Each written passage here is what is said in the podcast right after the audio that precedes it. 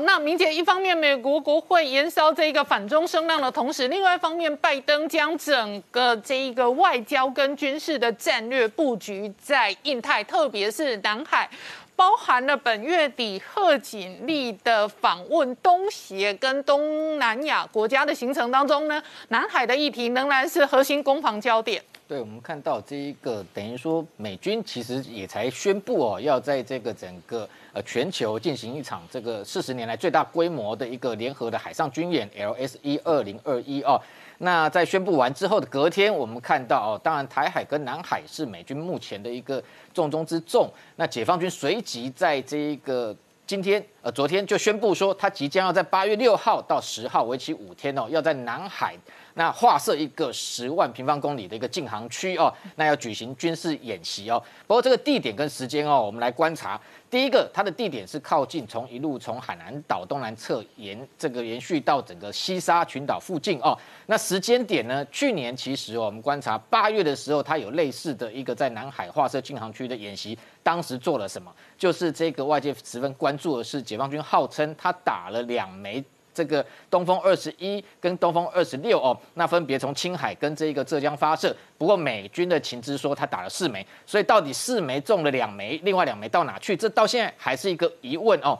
那这一次从时间点跟地点来观察，非常有可能又重新呃要再进行这样的一个中程哦的这一个反舰弹道飞弹的一个试射哦。那等于说这样的一个做法，其实我们也觉得这一个很好奇哦。先前他不是这一个大声呛这个英国的航母伊丽莎白女王号航母打击群，这个不要进入南海。那如果进入南海，他就要射飞弹哦来这个威责他。但是为什么他这个今天英国的航舰都已经穿出南海，都已经离开了？这时候才来发射飞弹哦？那是不是这样的飞弹能够真的精准命中海上的一个移动中的目标哦？那随后其实我们观察哦，就是说美军跟这个解放军内部相关的讯息是说，去年这一场军演哦，到底中了几枚不晓得，但是其中确实至少有一枚是击中所谓移动中的船舰。不过这样的一个技术过去在国际上引发争议哦，到底有没有这样的一个性能？不过我们观察为什么要把这个演习的禁航区划设在西沙附近哦，非常有可能它就是必须要透过。西沙群岛附近地面上面的一个陆基的一个雷达哦，等于说对于这一个接近西沙群岛的一个海上移动船舰的靶船哦，能够有所掌控，才能够顺利去导引哦，用高从高速从大西城打回来的东风二十一或东风二十六导弹，能够引导它集中所谓的这一个移动中的靶船哦。那到底今年会不会这样做哦？其实接下来国际我想很多的一个情报单位都在观察。那画了这个十万平方公里哦，这个。面积其的确非常的大哦，我们看到就是说美军在全球举行各种的演习，也很罕见看到说。这个划设禁航区居然有这么大，也可以看得出来，中国就是把南海真的当成自己的内海哦，所以要画多大就多大。那你看那个区域哦，其实威胁最大的其实是左侧的这个越南，那还有包含像菲律宾。那当然国际上对于中国这样的一个逐步军事在南海扩张的一个行径哦，当然非常的不满。所以我们看到英国除了先前的航母打击群穿越南海之外，德国军舰也要来，印度也要指派这个特遣队穿越南海。那现在英国也宣布说要在南海。甚至印太地区整个永久性部署两艘军舰，哈，这个非常罕见，就永久性的部署哦。那这样的一个说法，它可能会目前来看会只派这两艘这个最新的这个所谓河流级的这样的一个巡洋巡防舰哦，那进入这个南海哦，固定长期在这里巡弋。等于说配合美军过去的一个长期的行动，那更重要是这样的一个动作不需要中国同意，而且其实已经征求获得日本跟澳洲，甚至连新加坡也愿意在这个后勤上面支援哦，英国的军舰在这里永久部署。那除了这英国之外，当然还有包含像日本在台海。东海的这个部分也积极的全面在巩固第一岛链的防卫哦，所以有消息说，这个日本即将在石垣岛哦，要部署一支大概有五百人以上的一个飞弹部队。那这一支飞弹部队其实也不是第一支，在这个日本其实先前陆陆续续在它的西南诸岛哈，一路包含从这个安美大岛到冲绳到这个宫古岛，其实前面已经部署了三支的一个飞弹部队，而这些飞弹部队可能配属从过去是八八式的一个反舰飞弹换装成新的射程有到两百公里的。幺两式的一个这个地对舰飞弹，甚至还有地对空的飞弹，这个动作当然让这一个国际观察说，日本也开始哦，在这一个全面的在第一岛链的相关重要水道，要开始对中国的海上的一个军力要进行封锁。那更重要的是，因为石垣岛。离台湾只有三百公里哦。台湾在我们的东北侧，其实不管是固定式的，甚至未来的机动发射车哦，这样的一个配置，熊二这一个或者熊三超音速反舰飞弹哦，其实也能够部署在台湾的东北面，其实就跟这个石原岛会形成一个相互的一个飞弹射程可以相互涵盖，同时对这个水道又形成一个夹击的一个态势。那同时这个地对空的天宫二或天宫三型，在台湾的这个。北部也有相关的部署，等于说这个部分其实台日双方是有一定的默契，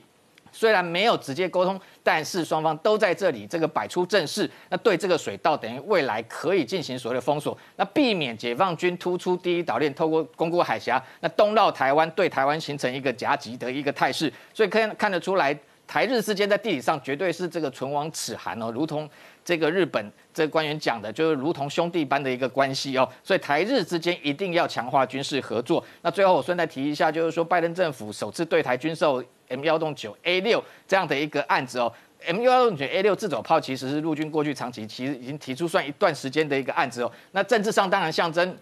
拜登政府是这个顺着这一个川普政府，全力在提升台湾的自我防卫能力。那在对台军事上面的意涵来讲，台湾过去有 M 幺洞九 A 二、M 幺洞九 A 五啊，那要 A 六来讲，更可以这个具备战场生存跟独立作战的能力。那基本上简单来说，它的一个性能就是快很准哦。那能够这个从过去 A 五的射速大概四发，可以提升到八发，更重要的准度哦，是未来台湾。这个台海防卫重要的一个关键哦，也就是说，过去这样的一个幺五五榴弹炮打出去，它有可能会失准不见得能够命中目标，所以要形成一个火网。但是现在这一次的军售中间非常重要，就是说这样的幺五五榴弹炮未来会加装一个这个 PGK 的一个套件，也就是这个套件可以让它变成这个在美军的军规的 GPS 的定位。全球定位导航的情况之下，可以精准命中目标，所以我们看得出来，就是说先前你看最近东部战区七十三军不断的在演练用零五式的这个渡海两栖夺岛，类似这样的一个演习。那这两天连七十二军、七十四军也在做这样的一个渡岛渡海夺岛演习哦。那未来的一个中共的两栖的，不管是这个零七五的突击舰，或者零七一的这种所谓的登陆舰来讲，基本上只要要在这个台海穿出的情况之下。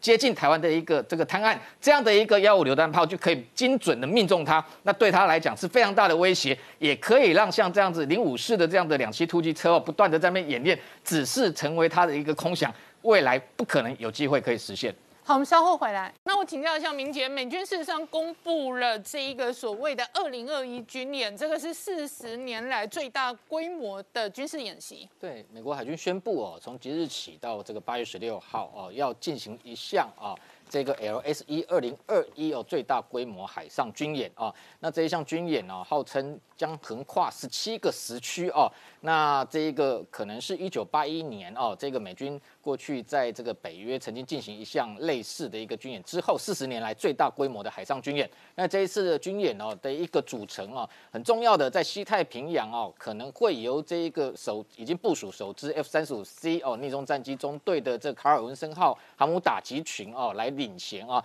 那等于相关的一个护卫舰的组成也被外界观察说是历来最强的护卫舰啊，因为中间包含了一艘哦 CG 这一个提康德罗加级之外，那。首次动用的六艘哦，高达六艘。过去来讲哦，美军的航母最多就是三艘到四艘伯克级，这一次动用六艘伯克级的这一个神盾驱逐舰哦，要组成一个护卫舰队。那当然，水下的不管是二亥二级的战略核潜舰，甚至先前已经曝光的海狼级哦，都可能参演这样的一个参与这样的演习。那另外也要首次动用所谓的无人舰哦，那在太平洋跟西太平洋呃跟这个大西洋哦，分别由这个海猎人号跟霸王号哦，也会参与类似的呃相关的一个演。演习哦，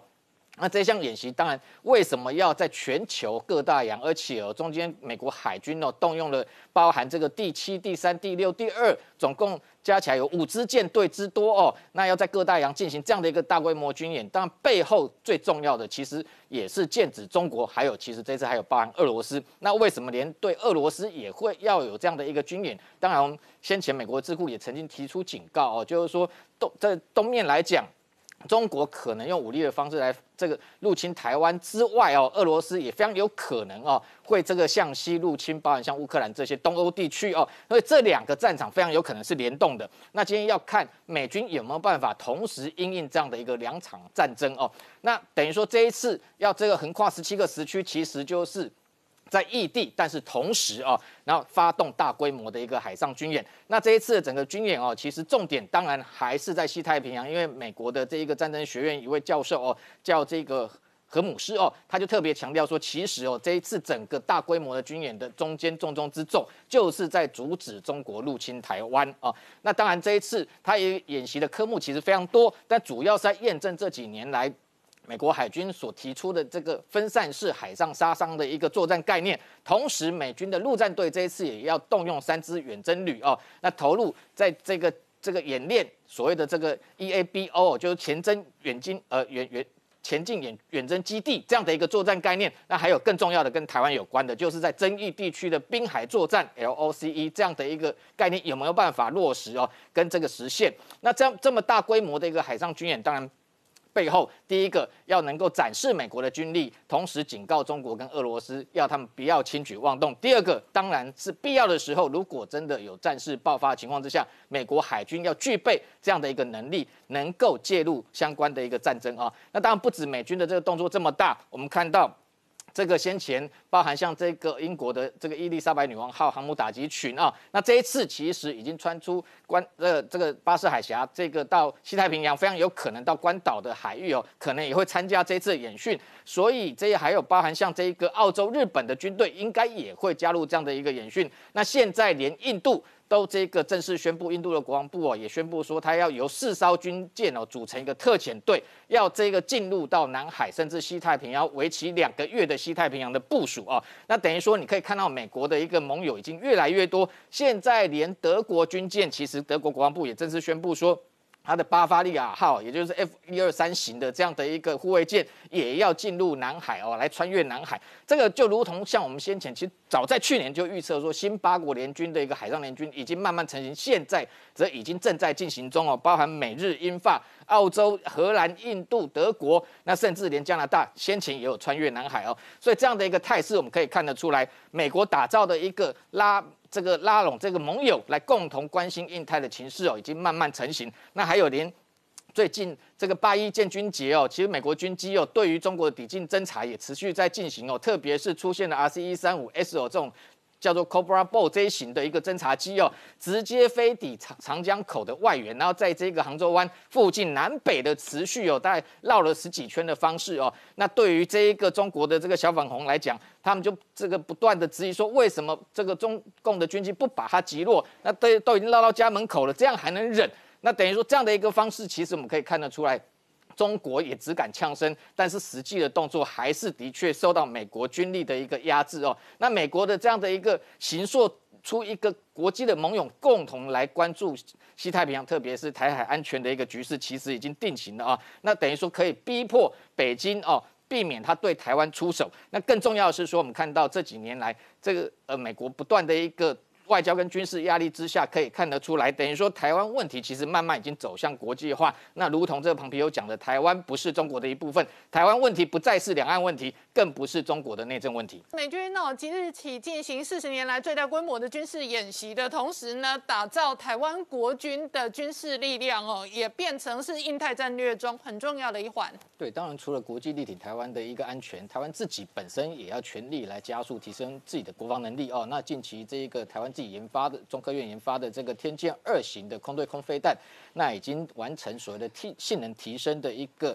作战测评哦，那。这个外号是把它叫做这个天剑二 C 哦，那主要它是一个增程型，就过去它射程在六十公里，现在延续到八十公里。那主要是天剑二型，它的一个飞行时速可以高达四马赫，去追击敌机之外，它采用主动向呃主动雷达导引哦，那它的一个性能等于抗干扰的能力也加更加的一个强大啊。那同时它具备这个滑轨发射能力，也就是过去本来只能呃双翼挂两枚，现在可以加挂到四枚哦。那这个部分当然有效提升我们这个 IDF 金国号战机的一个空中的一个。战力。那除此之外，美国对台军售的 MS 一一零的一个空造夹舱也完成相关的一个军购程序啊。那未来这个会配挂在 F 十六战机上面。那这一型所谓 MS 一一零哦，它是属于多频谱哦，就采用各种波段的一个这个红外线，可以侦测到热源。那主要它具备长距离，就是说它基本上可以侦测一百五十公里外的一个地面啊海上的一个目标，那不受到这个黑夜甚至是烟雾或者是阴霾的这些影响啊。那来具备全天候跟全空层的一个征兆能力。那过去来讲，可能征兆的距离有受到限制。现在来讲，就台湾的 F 十六战机从台湾的西岸机场，其实只要一升空，基本上就可以开始对对岸的一个地面的敌情啊进行这个所有的征兆哦。那同时，这些相关的战场资讯也可以及时传输到地面的接收站，然后给这一个战情中心的指挥官作为这个战场的一个研判，这个非常重要。那当然，除了武器性能的一个提升之外，当然这个部分会这一个攸关北京对台动武的某个程度哦能力上面的一个评估，甚至是意图上面是不是有可能可以吓阻他。不过最重要的，我认为哦，还是台湾军方内部其实有些人的问题，也要加速国防改革。包含刚刚谈到说前总长这李喜明提出的这个 ODC 整体防卫构想啊，其实他的一个刺猬的一个战略或不对称作战，其实过去。谈非常多，那为什么退役之后还要出来谈哦？这中间其实是不是呃，现在有些部分这样的一个观念，然后并没有这个真正在军中落实，包含像他在任内提出所谓的这个微型艇，其实在卸任之后，这个案子就被取消哦。这内部有不同的看法跟争议，所以台湾自己内部的一个战法、战术或者是战略哦，台海防卫作战的部分，恐怕各种不同军种也要有效整合。那这个甚至呃，今天还传出说台湾有这一个呃军备系统的将领哦，居然在这个空子部哦的一个整建工程中，居然收贿超过千万哈这样的讯息。呃，我们过去跑新闻非常久，国军这几年来的弊案其实是有越来越少趋势，但是在这个年头，居然还有人敢收这么多的汇款哦，这个部分可能是一个很大的问题哦。那将前一阵子传出说这个共谍对军中的渗透，甚至这个社会很多批评说很多退将敌我不分哦，类似诸如此类哦，为何而战？还有台湾的一个这个国家意识哦的认同这个部分，其实我觉得这个人的问题恐怕会是这个未来台湾自己防卫能力哦中间可能更重要的一个关键哦。所以与此同时，其实哦台湾自己必须要在防卫能力上先立于不败之地。那另外。这样的加速国防改革之后，其实美日就算真的有意愿哦来力挺台湾的国家安全，才真正愿意来把这一个整个战力哦投注在台海防卫作战，共同击退中国的入侵。我请教一下于将军呢，事实上在美国内部，我包含这一个知名的两岸的这一个军事专家易思安，最近都有新的著作，他提及的是敌对港口，他认为台湾港口跟解放军之间哦，那要特别小。小心哦，特定的港口可能变成解放军入侵的标的。对，呃，我想易思安他这个呃这一次的发表的啊敌对港口这个呃这个专论呢，事实上是延续他之前啊发表过的这个中共攻台的这个大解密这本书里头，那针对中共可能的两栖作战啊，做细部的这个分析。嗯，那他的结论为什么讲说说呃敌对港口特别指的是台中港？嗯，因为他最主要，他是认为就是说，台湾的整个这个呃地形啊，适合中共能够进行两栖作战的这个登陆点，大概全台算得出来，大概只有十四处。哦，那另外除了南部有一处可以啊一次登陆的这个人数是里级的，嗯啊这样的一个人数，其他的大概都只能一个营级的人数，也就是五百人啊，一个里局就五千人。嗯。那他做过一个呃，这个很详细的这个历史的一个呃这个研究。嗯。他举两个啊，这个呃，第一个是太平洋最大的登陆演习，那就是冲冲绳战役。嗯。第二个就是诺曼底登陆。嗯。诺曼底登陆，诺曼底它是五十英里，大概就是八八十多平方公里这么平坦的这个呃这个滩头。嗯。联军当初要登陆，都足足的从六月一号一直到八月。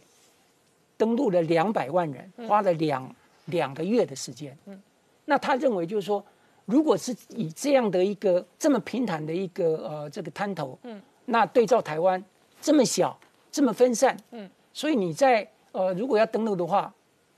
大概台湾你是找不到这么大规模，嗯，而且你要在两个月，因为台湾的这个海象啊，嗯，大概一年能够登陆上来的。呃，这个时间点大概只有四个月的时间，四到五个月的时间。嗯，那特别四月、五月、六月一直到七月，因为七月以后就有所谓的这个台风，嗯，就有所谓的整个海象的这风浪、风高浪急，就不适合做这个登陆。所以他怎么算？中共如果要用这个正呃这个常规的这个两栖登陆啊，绝对不可能。嗯，所以他认为就是说，以他的这个呃研究来看，那大概只能就是。占领，嗯啊，这个呃机场或者是港口，大型的港口，才可能啊实施这么大规模的啊这个登陆行动。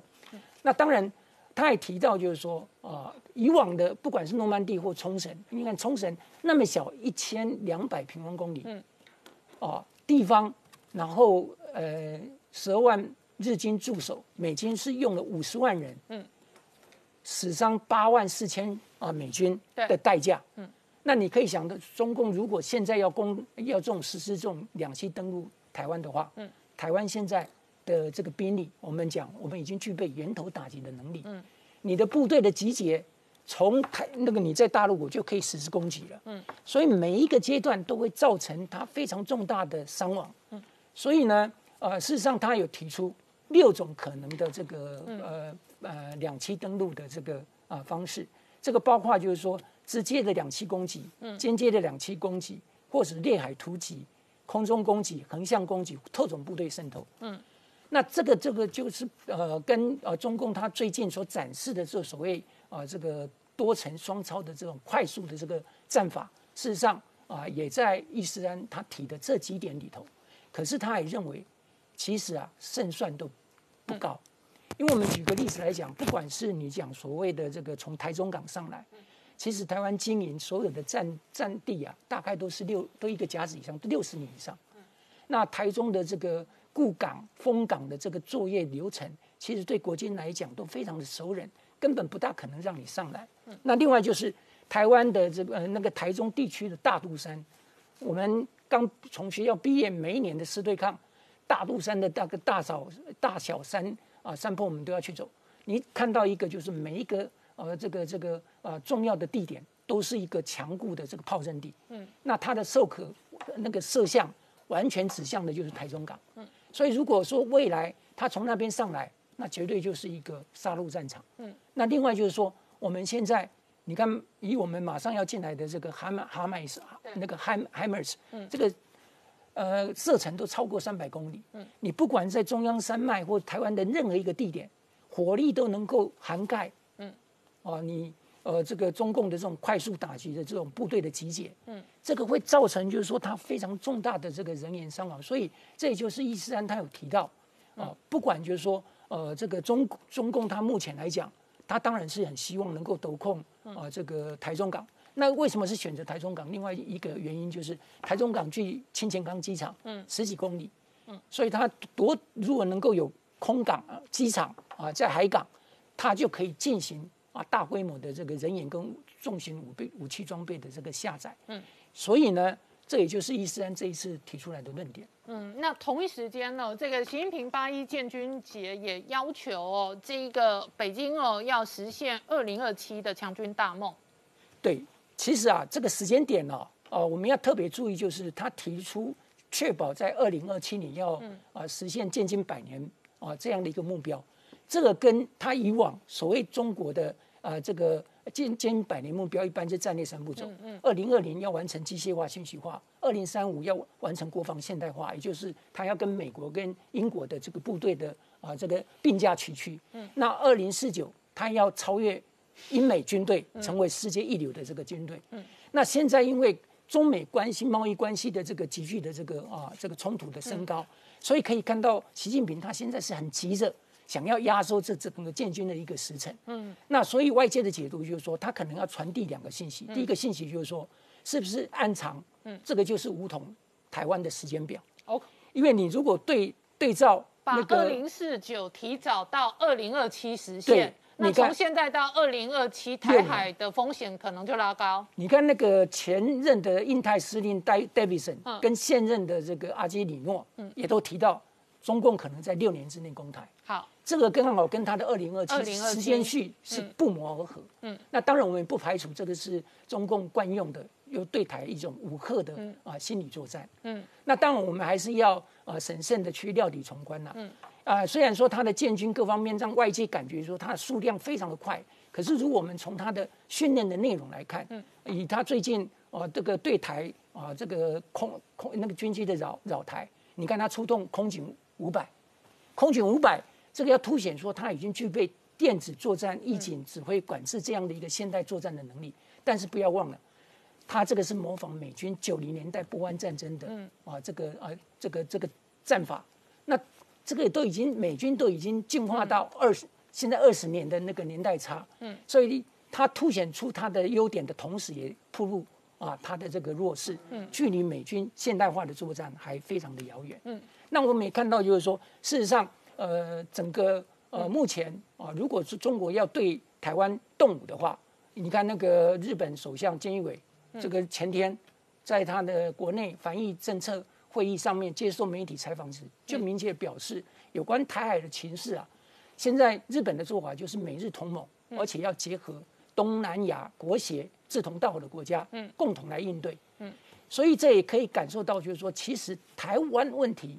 哦，已经跟日本。嗯，生那个这个生命绑在一起，绑在一起。就台海安全是日本国安安全。他说昨日香港是今日台湾，今日台湾是明日琉球。所以这个为什么就是你可以看到，就是说日本认为台海有事，就是日本有事。对。所以这个也显现我们刚刚提到的，为什么日本、美国在周边要南海，在这个东海要不断的这个加强这个军演。嗯。这个就可以预见未来台海战争一旦发生。东海、台海跟南海会联动，嗯，这个也就是美军呐，跟所有的这个民主阵营国家对中共动武的一个牵制，他不会让啊，那个伊斯兰讲的至少要两百万的这个解放军呐，啊，这个聚焦集中来攻台，嗯，那未来是这个机会是不会的，因为联军会让他的兵力没办法，一定会牵制啊，甚至不排除。中印边界，嗯，也可能牵制他大批的这个解放军，嗯，那我们看，呃，华府啊，这个大西洋理事会啊，啊，他最近啊这几天也召开了怎么样强化台湾特殊战力的这种会议，他会议的结论就是说，针对中共的这个新的军事威胁形势啊，台湾一定要强化我们的反舰攻船，嗯，我们的海上布雷，那我们的这个呃防空飞弹啊，这个战区防御的这个啊能力，还有后备。甚至我们的这个基础的这个关键基础的这个设施，那另外他还提出，美国其实要增加核核主战力，最重要的关键就是什么？就是结盟，嗯啊，利用呃这个国际啊结盟的方式来对抗。他讲日本跟澳大利亚，嗯，对台湾安全问题的公开表态。其实就产生很大的克制效果。好，我们稍后回来。那明杰一方面呢，习近平在强调百年强军的建国大梦的同时，另外一方面，美日对于捍卫台海哦更加的戒备，特别是菅义伟跟岸信夫都有公开谈话。对日本首相菅义伟跟这个他的防卫大臣安信夫近期对于台海安全的重视，而且同时哦，美日的防长在通话的时候也强调说要共同来提高对中国的这个威慑还有应对能力。那安信夫当然接受媒体的时候更强调说国际不能坐视啊，中国和台湾之间发生军事冲突。那这个政治上的发言之外，其实我们这几天观察到美日之间的有一项非常特殊的联合军演啊，正在进行啊。七月二十九号哦，这个日本陆上自卫队的第一空挺团哦，也就是他的一个空降部队哦。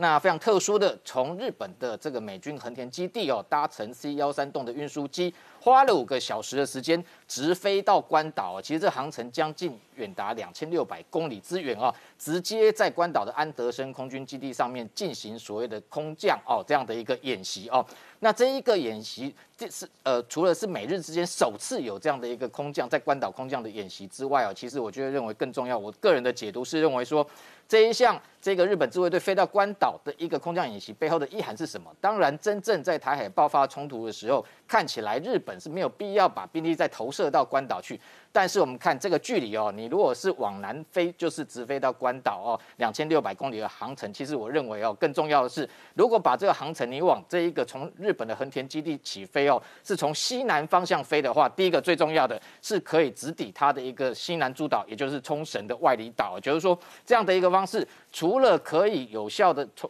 透过这个快速反应的兵力投射兵来支援哦，可能一旦冲绳。这个遭到解放军的入侵哦，这是一种可能性。第二种可能性，我认为更敏感的是说，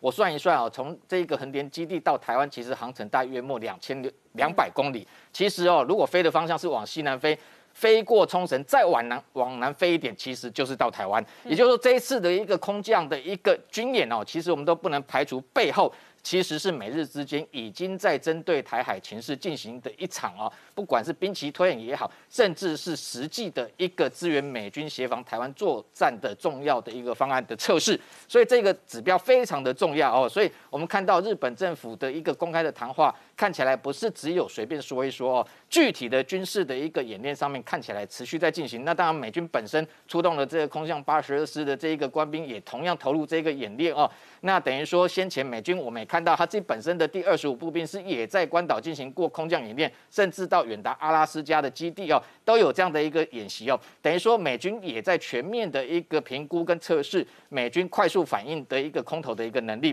那除此之外，当然还有很重要，就是刚刚提到说，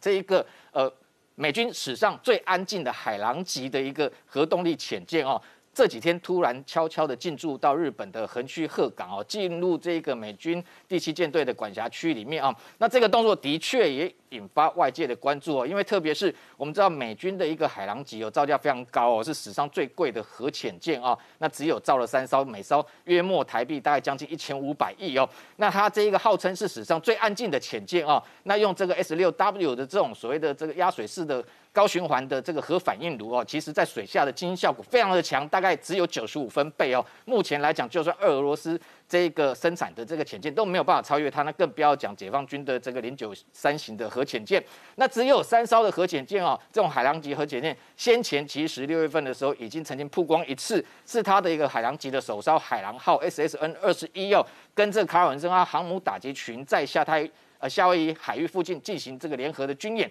那时候就突然对外曝光哦，已经这个受到中共的这一个这个关注跟瞩目。但是这一次哦，悄悄进驻到横须贺港的却是另外一艘康乃迪迪克号哦，就是说 SSN 二十二。那等于说三艘海狼级里面哦，还有第三艘卡特号哦，三艘里面有两艘都直接出现在西太平洋海域。当然，外界观察这个动作绝对是对这个中国进行一个。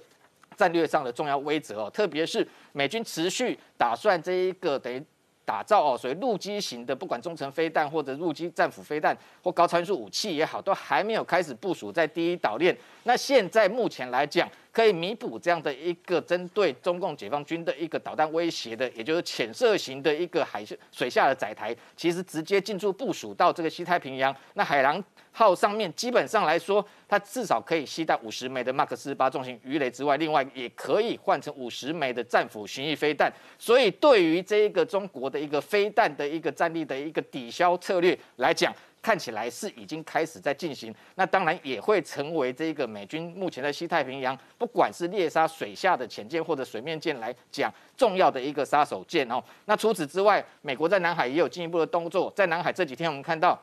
前几天才穿越台湾海峡的这个美军的这个伯克级神盾舰哦，班福特号哦，又进入南海之后，随即跟另外一艘 LCS 滨海作战舰在南海进行一个反水雷的操演哦。非常特殊的是说，它组成了一个水面行动群哦。那这样的一个呃。扫雷的一个模式是透过上面舰载的这个 M H 六零 R 的一个反潜直升机，其实这型直升机我们台湾海军也非常想要采购，未来有机会可以获得。那还有另外一型 M H 六十 S 二，那出动两架这个反潜直升机，直接投放一型叫 Mark 十八 Mode One，就是舰鱼的一个这个无人潜航器哦。这无人潜航器投放到水下可以潜深到一百公尺哦，等于说对水下所有的一个各种水文资料可以摸得一清二楚。那更重要的是可以去侦测是不是附近有水。雷的部署，那这样的一个演习，其实更重要的是，未来有可能台湾也在台海这个部分哦，在进行演习，才能对这个解放军的水下的这个水雷的部署哦，或对台湾进行所谓的封锁哦，能够有效的反制。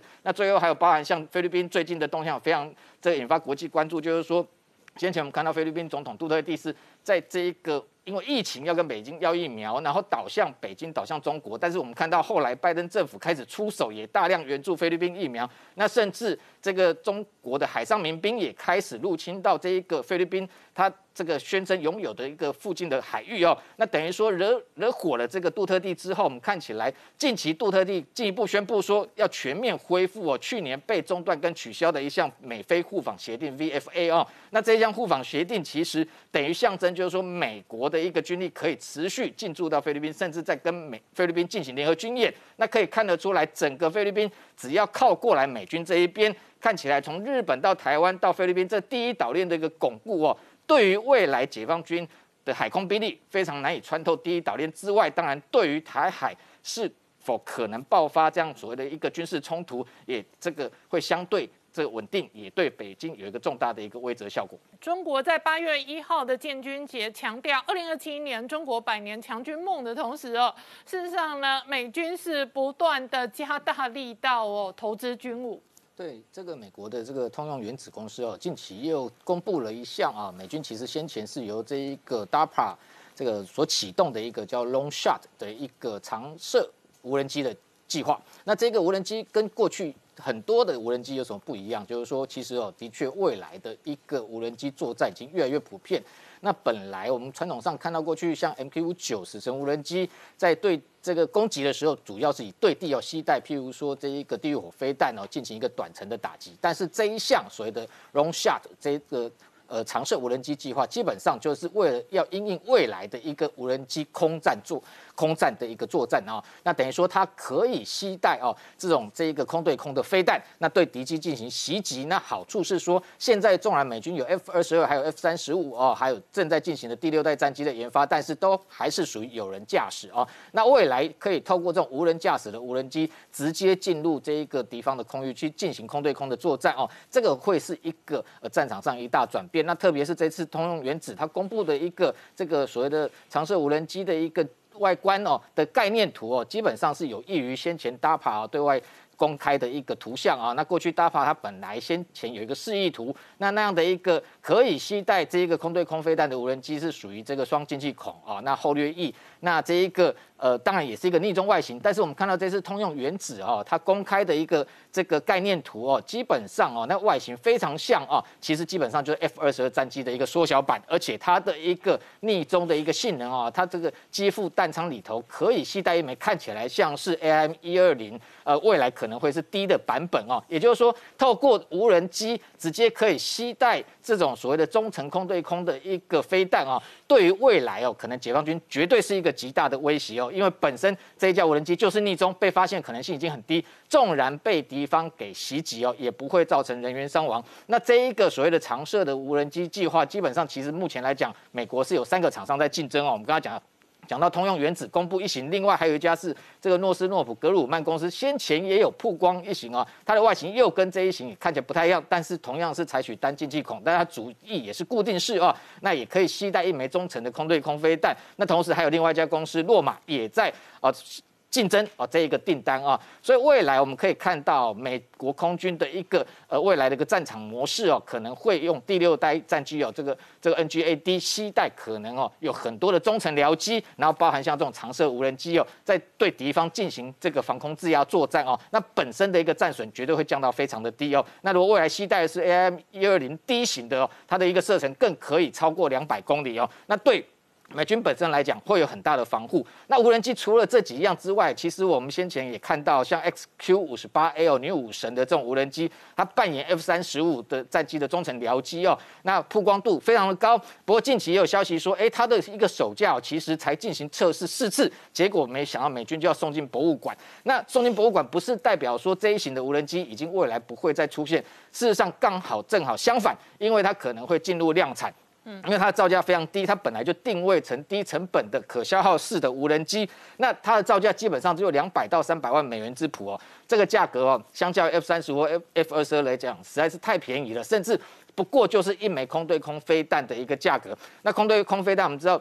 试射测试完之后，基本上就耗损掉，但是这一型的无人机它可以重复不断的进行这个测试哦，跟。参加演习，那未来他扮演的角色其实非常多啊，不只是说它可以作为 F 三十五的中程僚机，甚至先前我们也看到这个美军也在开发 ALE 这种所谓的这个无人机式的制空弹药，它也可以投放这样的一个无人机，也就是同样的跟刚刚来讲，刚刚那个是。这一个用无人机携带空对空飞弹，那 XQ 五十八 A 它可以用无人机又携带无人机的制空弹药，可以对地进行攻击哦。那当然，XQ 五十八 A 未来还有一个重要的任务，就是它要纳入这个 DARPA 它所所这个呃这个呃等于领导的这个空中博格 AI 的一个技术的一个纳入哦。那等于说未来会将变成一个重要的一个实验的一个空中载台，所以可以预期未来美军的无人机这个性能会越来越强，种类会越来越多。对对这个中国解放军的一个空防，当然也会相对造成更重的一个威胁。